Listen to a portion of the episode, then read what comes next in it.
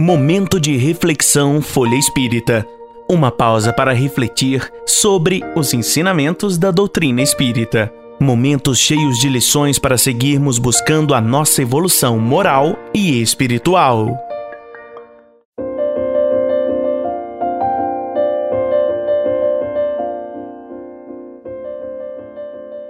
Livro Lições de Sabedoria, capítulo 3 Morte e Vida no Além Mensagens Consoladoras. Valor moral das cartas psicografadas. A reportagem da revista Contigo de 9 de março de 1993 confundiu uma parcela do público que ficou em dúvidas quanto à origem das mensagens psicografadas publicadas na mesma matéria em que Chico Xavier aparece ao lado de Glória Pérez. Teria a jovem Daniela, então recentemente desencarnada, enviado mensagens através do médium de Uberaba? A resposta é não. Embora um pouco confuso, o texto da referida reportagem traz a foto e o nome da médium paulista responsável pela psicografia. Com esclarecimento aos leitores, temos a oportunidade de meditar mais uma vez sobre os valores altamente éticos e morais das mensagens recebidas por Chico Xavier. Nelas, os mortos nunca incriminam os vivos e nem apontam culpados à polícia. Já os vimos por diversas vezes pedir clemência à justiça pelos inocentes que respondem a processo criminal nos tribunais terrenos. E constatamos a súplica de alguns aos pais e amigos para que perdoem o assassino responsável por sua morte física. No livro A Vida Triunfa, de autoria de Paulo Rossi Severino, da editora FE, foram estudadas 45 cartas-mensagens recebidas por Chico Xavier. Nele, há farto material ilustrativo sobre esses valores éticos e morais. Carlos Teles Sobral Júnior, o caso 43, nasceu no Brasil mas morava em Portugal, onde apareceu morto aos 25 anos. A polícia de Cascais catalogou o caso como sendo de suicídio. Três meses após sua morte, enviou mensagem aos pais, esclarecendo que tinha sido assassinado, mas não revela o nome do autor do crime e aconselha-os a dar o caso por encerrado. Maurício Garcês Henrique, o caso 21, em comovente mensagem, pede a mão, pede a mãe que inocente o seu amigo José Divino Nunes, que responde a processo acusado, do, acusado de tê-lo assassinado. Orimar de Bastos, juiz da Sexta Vara de Goiânia, absolveu o réu com base na carta psicografada.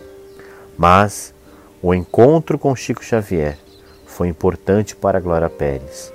Ponderado e prudente, o médio afirmou que Daniela está passando por um período de descanso e que ainda é cedo para que ela envie mensagem.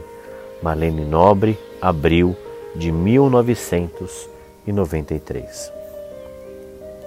O poder da palavra reanimadora. Uma senhora de 40 anos, muito apegada a uma irmã que veio a falecer de parada cardíaca, entubou-se de desespero. Profunda e quase irreal era a dor que sentia. Numa tarde de outono, Divaldo estava na cidade e a conflitada senhora foi procurá-la. Divaldo relata ela não consigo conformação na perda desta irmã. Era minha irmã confidente, minha irmã gêmea. Hoje percebo quanto amava. O Senhor tem algo a dizer que afinal me alivie? Por que devo sofrer tamanha dor? Resposta do médium Divaldo. Minha irmã, quem ama, não sofre. No olhar da senhora um estranho brilho se refletiu. Ela conhecia a doutrina espírita. Sabia teoricamente o que acabava de ouvir. Sim, a morte destrói o corpo físico. A pessoa desaparece do mundo material e os nossos sentimentos se expressam através dos sentidos, embora sejam independentes do organismo. Sim, há diferença entre saber e vivenciar. Aquela pequena frase dita por Divaldo, naquelas circunstâncias, iriam remotivar sua vida e deram início a uma nova etapa em sua experimentação existencial. Enquanto essa pessoa me relatava tal episódio, recordei-me de caminhos que também percorri quando perdi meu único filho, Fernando Augusto, num acidente de moto em Tramandaí. A dor que me lancetou o peito foi tão forte que o próprio raciocínio, por um largo tempo, se me obscureceu. Mesmo tendo a certeza da imortalidade da alma, da reencarnação, crendo nas leis da evolução, a dor não cedia espaço à resignação. Chico Xavier me escreveu longa e consoladora carta. Divaldo Franco me consolou por carta e pessoalmente. Isso me, me reacendia novas forças, mas a dor não cedia. Por mais de ano fiquei literalmente fora de mim. Afastei-me de amigos e me recusava a falar do assunto. Deixei de escrever para jornais. Abandonei um programa espírita, espírita dominical transmitido pela rádio Princesa de Porto Alegre. Abandonei livros e o hábito de ouvir Mozart e Vivaldi. Um dia, extenuado pela dor, ouvi de Chico Xavier algo que eu já sabia, mas dito por ele, no envolvimento energético negativo em que me afundara, desencadeou em mim a inversão de polos. O nosso valoroso Fernando Augusto veio ao mundo para viver somente o tempo que lhe tocaria. Ele voltará para auxiliá-lo nas tarefas do lar irmã Esther. Era uma afirmação aparentemente banal, mas repercutiu forte dentro de mim. O, o poder da palavra reanimadora era a mensagem que é energia na expansão da consciência.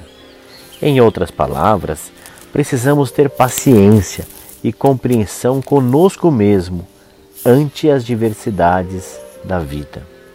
A medicina terrestre não tem, nem nunca terá remédio para a dor da saudade e a brecha do vazio existencial. São dores da alma, lá onde não chegam os efeitos de sedativos e barbitúricos. E, não obstante, por obra da misericórdia divina, junto com o mal vem o remédio. Para as dores espirituais, o medicamento tem que ser espiritual. Fernando Or, novembro de 1993. Conheça também o jornal Folha Espírita e os livros e e-books da FE Editora. Siga-nos no Facebook, Instagram, Twitter e YouTube.